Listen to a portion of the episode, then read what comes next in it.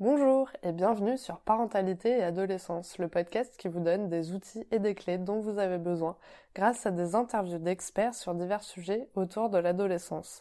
L'adolescence n'est pas obligée d'être synonyme de chaos, alors soyez joie, il y a des solutions. Avant de commencer, n'hésitez pas à suivre le podcast sur les réseaux sociaux, Instagram et Facebook en tapant parentalité et adolescence car ça me permet d'échanger avec vous. Vous pouvez également vous inscrire à la newsletter sur le site parentalitéadolescence.com. Votre ado vous mène la vie dure, refus systématique, isolement, manque de communication et vous ne savez plus comment réagir. Voici une interview de Fanny Lefebvre-Pontalis, psychologue pour enfants et adolescents qui propose également des guidances parentales. J'espère que cet épisode vous plaira. Bonjour Fanny Bonjour Alors pour commencer, pourriez-vous vous présenter s'il vous plaît? Oui, alors donc je suis Fanny Lefebvre-Pontalis, euh, je suis psychologue pour enfants et adolescents depuis une dizaine d'années. Euh, j'ai exercé à l'hôpital euh, en pédopsychiatrie et aussi en cabinet libéral où je pratique principalement le bilan projectif de personnalité et la guidance parentale. Génial, super. Bah, c'est parfait, ça va bien nous aider aujourd'hui parce qu'alors aujourd'hui c'est un épisode un peu particulier. J'ai euh, demandé sur les réseaux sociaux aux parents de me partager les problématiques qu'ils rencontraient au quotidien. J'en ai choisi quelques-unes et je vous propose aujourd'hui de répondre à ces questions à travers cet épisode. Du coup, la première question, Comment contourner les refus systématiques concernant les devoirs, les tâches ménagères et l'hygiène Un peu les trucs du quotidien, quoi. Oui, oui. Alors, vaste question. Euh, je crois qu'en première intention, il s'agit vraiment de vérifier euh, que d'abord votre adolescent va bien alors, c'est quoi un adolescent qui va bien? C'est un adolescent qui se sociabilise, qui a des projets, qui a des amis, qui a des sorties, qui s'oppose aussi raisonnablement, à vous, à ses parents, qui souhaite de l'autonomie, qui rigole au moins une fois par jour. Bon, en général, on le sent quand on a un ado qui qui va bien. voilà, pour pas passer à côté d'un symptôme, peut-être un peu plus profond qui pourrait s'exprimer par ses oppositions alors, qu'est-ce que j'entends aussi par symptômes plus profonds? On va parler de fixation, en fait, à un stade plus ancien du développement de l'adolescent, à un stade de, sa petite enfance. Par exemple, s'il n'a pas reçu les propositions relationnelles dont il avait besoin à telle ou telle étape de son développement. Hein. voilà, donc ça, c'est vraiment pour ne pas passer à côté de quelque chose de plus profond. Mais si l'adolescent va globalement bien, je dirais qu'il s'agit probablement d'une petite désobéissance légitime à sanctionner. Mmh. Hein. voilà. Alors, alors pourquoi? Bah, Peut-être parce que cette étape essentielle de l'intégration des limites éducatives, hein, qui normalement s'effectue entre 1 et 5 ans, bah, n'a peut-être pas été tout à fait intégrée et donc aujourd'hui, bah, ça s'exprime de diverses façons, hein, comme effectivement être dans l'opposition permanente, ne pas faire ses devoirs, ne pas faire les tâches ménagères, ne pas vouloir se laver. donc moi, je dirais que ne pas respecter les rythmes de la maison, ses impératifs scolaires, malmener sa vie de famille, les membres de sa famille, de sa fratrie ou son hygiène, ça nécessite déjà principalement de lui évoquer vos valeurs c'est-à-dire votre, votre cadre éducatif. Quoi. dans notre famille, il y a des règles, tu dois, tu dois participer aux tâches de la maison, tu dois faire tes devoirs, tu ne dois pas négliger ton hygiène. Mmh. voilà, c'est inenvisageable pour nous. Ça déjà, c'est la première étape, que les parents puissent dire ça à leur adolescent. Si l'adolescent, suite à ça, il ne se réajuste pas, alors là, il s'agit de ne pas crier, de ne pas menacer inutilement, de ne pas s'énerver. mais moi, je crois beaucoup en quelque chose qui est prôné par voilà, beaucoup de, de psy aujourd'hui, dont Caroline Goldman. Ça s'appelle le time out. et c'est le mmh. fait de l'exclure immédiatement de l'espace commun quand il transgresse. Voilà. donc, tu n'as pas fait tes devoirs, par conséquent, va dans ta chambre. C'est pas plus compliqué que ça. Mmh. C'est-à-dire que tout ça, il le sait déjà. Vous lui avez déjà dit je ne sais pas combien de fois, il ne le fait toujours pas. Va dans ta chambre. allez ensuite le chercher au bout d'un temps proportionnel à la désobéissance. Ça dépend si c'est grave, pas grave. Ça peut être Mmh. un quart d'heure, ça peut être 30 minutes, ça peut être une heure. et si c'est grave, si c'est une transgression qui est grave, programmer, pourquoi pas en plus, une privation d'écran ou une privation de sortie, encore une fois, à la mesure de la désobéissance. Je crois qu'avec cette technique, les limites éducatives, elles vont s'intégrer chez votre ado. Mais le tout, c'est vraiment de garder son calme face à lui. Hein.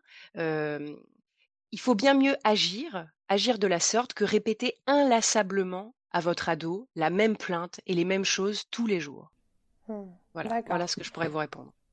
C'est plutôt intéressant. Par contre, je me dis, si on a un ado un peu malin et qu'on se dit, bon, bah, maman vient de me demander de vider le lave-vaisselle, je le fais pas. Et euh, du coup, elle m'envoie dans ma chambre. Bah, finalement, j'ai gagné, j'ai pas vidé le lave-vaisselle. Comment ça se passe? Alors, oui, c'est vrai qu'on peut voir les choses de cette façon-là. Euh, mais moi, je ne crois pas que ça leur fait plaisir.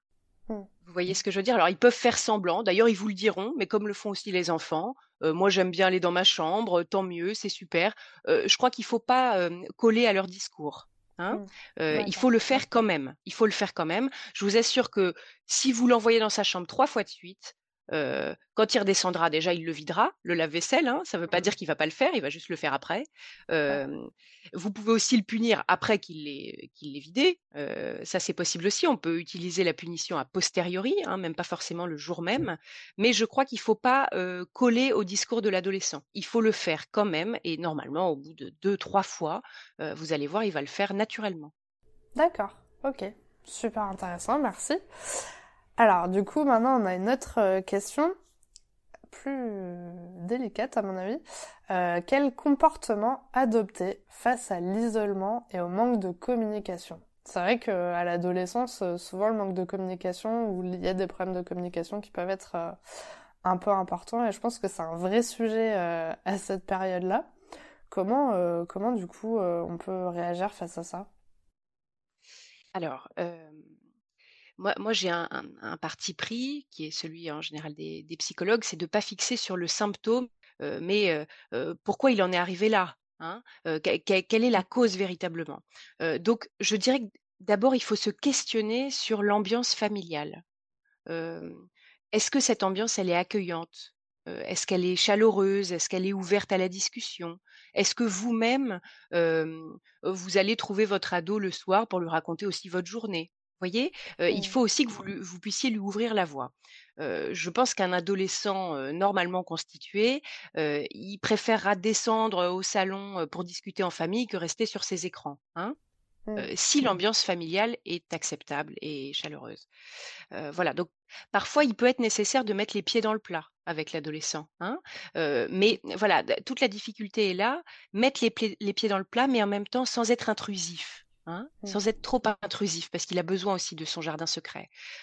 il est également normal qu'un adolescent devienne plus secret. Hein, il est normal aussi qu'un adolescent puisse rester affalé des heures sur son lit dans sa chambre. Vous voyez, tout est question un petit peu de, de mesure.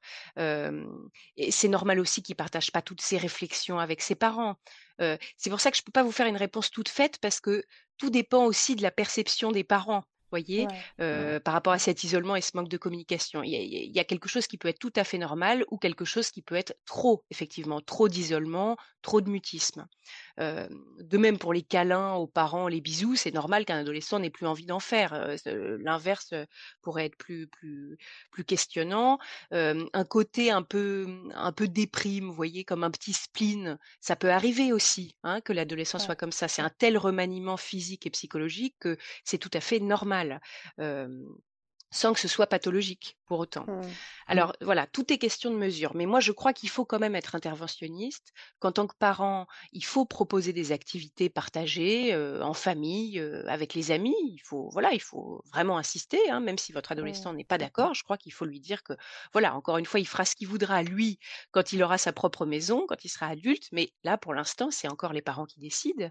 mais en revanche, si vous sentez que le mal-être il est plus profond que ça, et que ce mal-être, il peut être la cause de cet isolement et de ce mutisme, là, je crois qu'il ne faut pas hésiter à aller consulter un psychologue. Hein.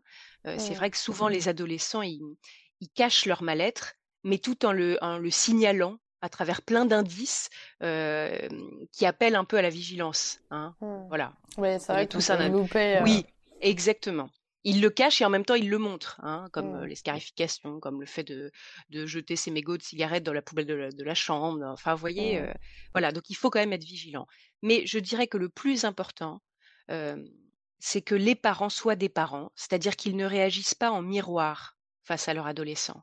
il s'agit de ne pas lui en vouloir s'il est mutique, s'il est, vous voyez, de ne pas réagir de façon rigide, ni impulsive, ni effondrée. Voyez, ne soyez pas trop inquiet.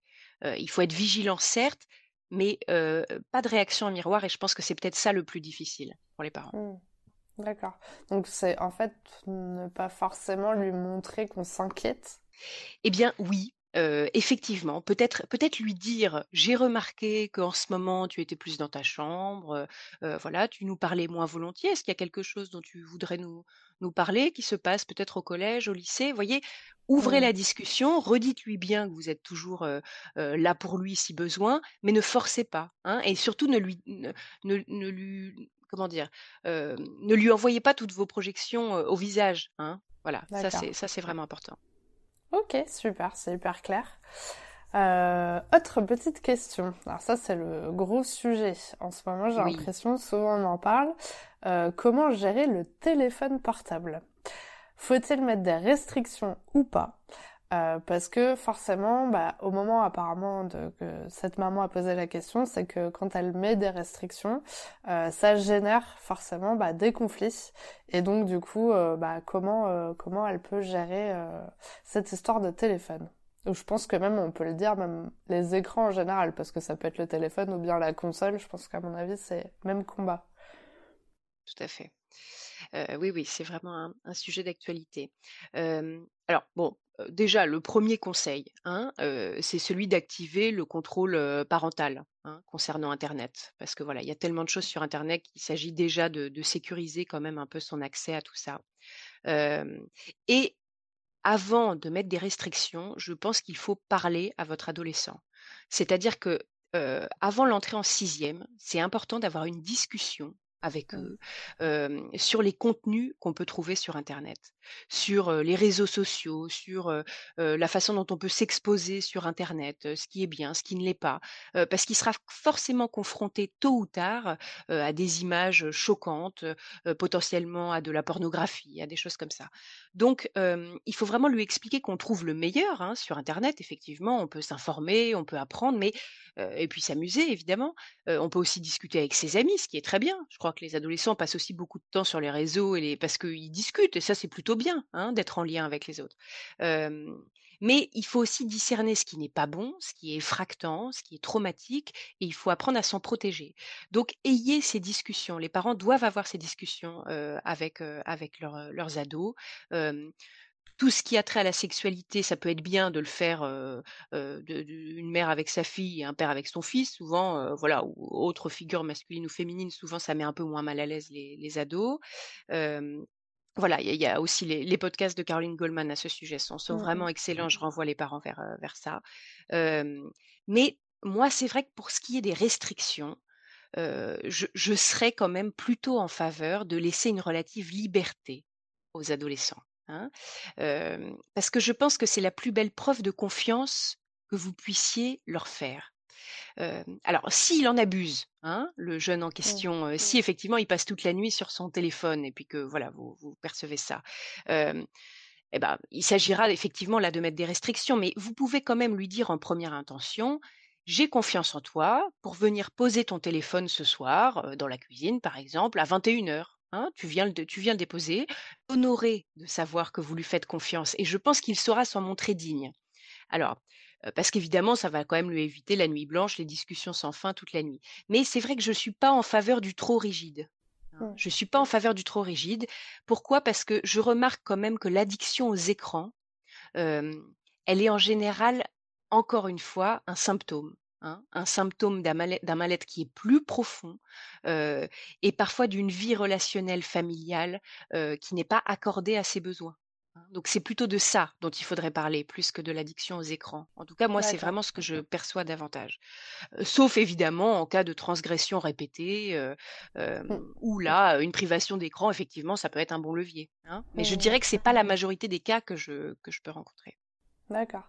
Donc en fait, ça va être plutôt, et je trouve ça plutôt intéressant finalement de, proposer ça comme, euh, comme solution, c'est plutôt de les accompagner euh, sur l'utilisation en fait de l'outil que euh, de leur mettre des contraintes et d'essayer de gérer ça sans même savoir ce que nous on, fait aussi. Parce qu'en fait c'est ça aussi je remarque c'est que bah, aujourd'hui il y a quand même des évolutions assez incroyables sur tout ce qui va être réseaux sociaux. Il y, a, y a beaucoup de choses qui changent rapidement. Et de temps en temps, en fonction du parent, on peut aussi se sentir un peu euh, dépassés par tout ça, pas comprendre euh, aussi comment ça fonctionne, pourquoi ils utilisent ça. Donc déjà, il y a, je pense, un côté où le parent doit essayer de suivre le mouvement un peu euh, de l'évolution et lui-même s'informer pour comprendre aussi bah, à quoi ça sert, comment ça fonctionne, comment on peut protéger aussi son enfant vis-à-vis de tel ou tel réseau social. et à la fois, c'est aussi bah, de lui apprendre, en fait, tout simplement à son ado à s'en servir de la bonne façon au lieu de lui mettre des, limites finalement, c'est ça. Tout à fait. Et puis de lui montrer l'exemple. Hein. Combien de parents, effectivement, sont sur leur téléphone euh, pendant les repas euh, hein. C'est à vous de lui mmh, mmh, montrer mmh. aussi que voilà, ça ne doit pas être au centre de la maison. Tout à fait. Mais je crois que, encore une fois, le plus important, c'est que l'ambiance familiale soit bonne. Et si le téléphone est sujet de tensions tous les soirs, de disputes et de reproches, à mon avis, c'est pas la bonne approche. Hein c'est pas la bonne optique. Il faut, il faut faire autrement. D'accord. Euh, dernière petite question. Alors, je vais être particulière, je pense que vous allez avoir une réponse intéressante à mon avis. Euh, alors, la question c'est, ma fille de 15 ans est égocentrique et ne se remet jamais en question. Que faire pour changer ça? Alors, déjà, une chose qui est importante à avoir à l'esprit, c'est que les transgressions de votre ado, ou son manque de savoir-vivre, ou son manque de politesse, euh, ça ne le définit pas. Hein je ne crois pas qu'on puisse dire que effectivement votre fille est égocentrique. Non, elle a effectivement un comportement en ce moment qui laisse à désirer et qui peut-être va nécessiter quelques réajustements. Mais ça ne le définit pas. Hein. donc encore une fois, de, quoi il s'agit hein? Est-ce qu'on est dans un fonctionnement peut-être strictement normal? Hein, du processus adolescent sain, à savoir que, bah oui, effectivement, un ado, il peut être un peu dans sa bulle, il peut être tout en légèreté, il peut être uniquement intéressé par, par ce qui l'anime, par ses désirs, sans que ce soit pathologique. Hein. Mmh. je vois quand même pas mal de parents qui eux-mêmes ont été souvent très matures, très jeunes, voire même parentifiés, vous voyez, qui ont aidé leurs propres parents et qui sont effarés de, voir à quel point leur adolescent peut être débordant de, de pulsionalité, de désir, complètement, voilà, sur sa planète, quoi, mmh. sans que ce soit pathologique. Hein Donc attention, effectivement, à ces diagnostics un peu, un peu rigides. mais autre possibilité, Hein, c'est pour ça que tout ça est très complexe. Hein, je ne peux pas vraiment vous donner des réponses toutes faites. Mmh. il est également possible que ce soit simplement un, appel aux limites éducatives. Mmh. C'est-à-dire, bah voilà, une adolescente qui effectivement ne pense qu'à elle, n'aide pas à la maison et, tout le temps de mauvaise humeur, par exemple. et ben, ça peut être intéressant que les parents lui disent, écoute, à la maison, tout le monde s'aime, se respecte et s'écoute maintenant, tu vas faire davantage attention à nous et en échange, on veillera à ce que chacun ici soit attentif à toi. Si tu continues de nous imposer ton égocentrisme et ta mauvaise humeur, eh ben, tu iras 30 minutes dans ta chambre. Voyez et ça, ça peut suffire parfois à arrêter un comportement de ce type. Mais encore une fois, voilà, ça dépend de votre adolescente, ça dépend de votre histoire infantile à vous. Hein voilà, c'est complexe ce genre de, de questions-là. Oui, c'est vrai que pour vous, c'est pas forcément évident de pouvoir répondre des choses toutes faites parce que ça dépend vraiment du contexte de la famille de, de plein plein d'éléments mais c'est intéressant de, de, pouvoir y réfléchir et justement de se dire ok euh, du coup finalement dans le contexte comment ça se passe et du coup de peut-être regarder différemment la situation euh, absolument. ça permet de, de pouvoir trouver d'autres d'autres solutions et euh, et ouais non non c'est c'est intéressant. Après euh, c'est vrai que je trouvais ça particulier d'utiliser vraiment le mot égocentrique dans le sens où je me dis finalement quand on est adolescent, le but c'est aussi un peu de s'émanciper euh, des parents, de, de, faire des trucs un peu pour soi. Et à l'adolescence, il se passe tellement de choses, il y a tellement de un peu d'aventure, euh, d'ado, de d'émotions, de, tout ça. Finalement, je pense que bah oui, en quelque sorte, l'adolescent est égocentrique, mais dans le sens où en fait il est dans son monde et il se passe déjà tellement de choses que pour lui c'est le moment qui est important, bah c'est sa vie quoi.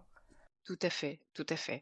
Voilà, donc encore une fois, essayer de savoir est-ce qu'on est dans le normal, hein, effectivement, de l'adolescence, ou est-ce que, voilà, on est dans quelque chose où l'autre n'existe pas, quoi, et où il n'y a pas de prise en compte des autres membres de la famille, quitte à les malmener. Bon, et là, ça doit être arrêté, hein, mmh. effectivement, par une limite éducative. Voilà, donc c'est ça qu'il faut discerner. D'accord.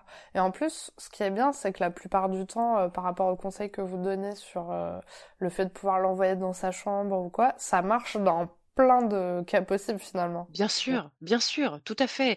Euh, et je dirais ça, ça améliore considérablement l'ambiance familiale. C'est-à-dire que plutôt que de crier, qu'il y ait des tensions, hop, euh, l'adolescent va dans sa chambre euh, une demi-heure, il revient, il est adorable, voyez. Et là, vous passez enfin un bon moment. voilà, le but, c'est vraiment de restaurer une ambiance sereine pour tout le monde. Je crois que l'ambiance pourrie au quotidien, il n'y a rien de pire pour un adolescent. Et puis pour ses parents aussi, accessoirement. Oui, pour tout le monde. Hein. On a tous envie de passer des bons moments, je pense. tout à fait. euh, du coup, je vous pose maintenant la question que je pose à tous les invités du podcast. Avez-vous un message que vous avez envie de transmettre aux personnes qui nous écoutent aujourd'hui? Euh, Alors, bah, je dirais que le principal travail euh, des adolescents et de leurs parents, c'est d'apprendre à se séparer. Hein, et ça, c'est mmh vraiment difficile. Bah, c'est Freud même qui disait que quoi que fassent les parents, de toute façon, ils font mal. Hein. Donc voilà, ça c'est un fait, c'est dit, parce que l'éducation, elle est par nature toujours imparfaite, et c'est très bien. C'est très bien en fait qu'elle soit imparfaite parce que l'adolescent, il doit s'opposer, il doit conflictualiser avec ses parents pour s'en détacher, grandir et puis pour devenir lui-même. donc parents, je vous dirais une seule chose, c'est résister aux attaques de vos adolescents tout en continuant de poser un cadre. Ils en ont besoin, hein, c'est sécurisant pour eux. et surtout, ne répondez pas sur la même modalité, agressive ou déprimée. Voyez, ne faites pas ça. Hein. Il y a un livre d'un psy que j'aime beaucoup qui s'appelle Philippe Jamet, qui est spécialiste de l'adolescence, qui s'intitule Pour nos ados, soyons adultes. Voilà, c'est vraiment ça dont il s'agit. il, s'agit de rester stoïque, d'être patient, parce que l'adolescence, bah, ça finit par passer. Hein. donc voilà, soyez patient, mais c'est aussi la dernière ligne droite pour transmettre vos valeurs. Donc allez-y. Mmh. C'est un super message. Euh, et pour finir, comment pouvons-nous vous contacter? Est-ce que vous êtes peut-être présente sur les réseaux? Euh, Voilà, si vous avez envie de nous partager euh, comment on peut vous contacter, bah, c'est à ce moment-là. Oui, bah, on peut me contacter par mail ou sinon directement sur, sur Doctolib où je fais de la mmh. guidance parentale en visio notamment. Génial, ça c'est pratique parce qu'au moins comme ça c'est accessible à tout le monde. tout à fait, absolument. Et comme ça, ça peut aider justement s'il y a d'autres questions euh, sur les problématiques du quotidien, et eh ben vous pourrez euh, leur donner des petits conseils et peut-être plus euh, spécifiques en fonction du coup de la problématique. Absolument. Mais merci beaucoup en tout cas d'avoir accepté mon invitation sur le podcast. J'espère que les parents seront contents d'écouter vos réponses et, et, vos conseils et puis pourront arriver justement à voir la situation avec un, un nouveau point de vue peut-être.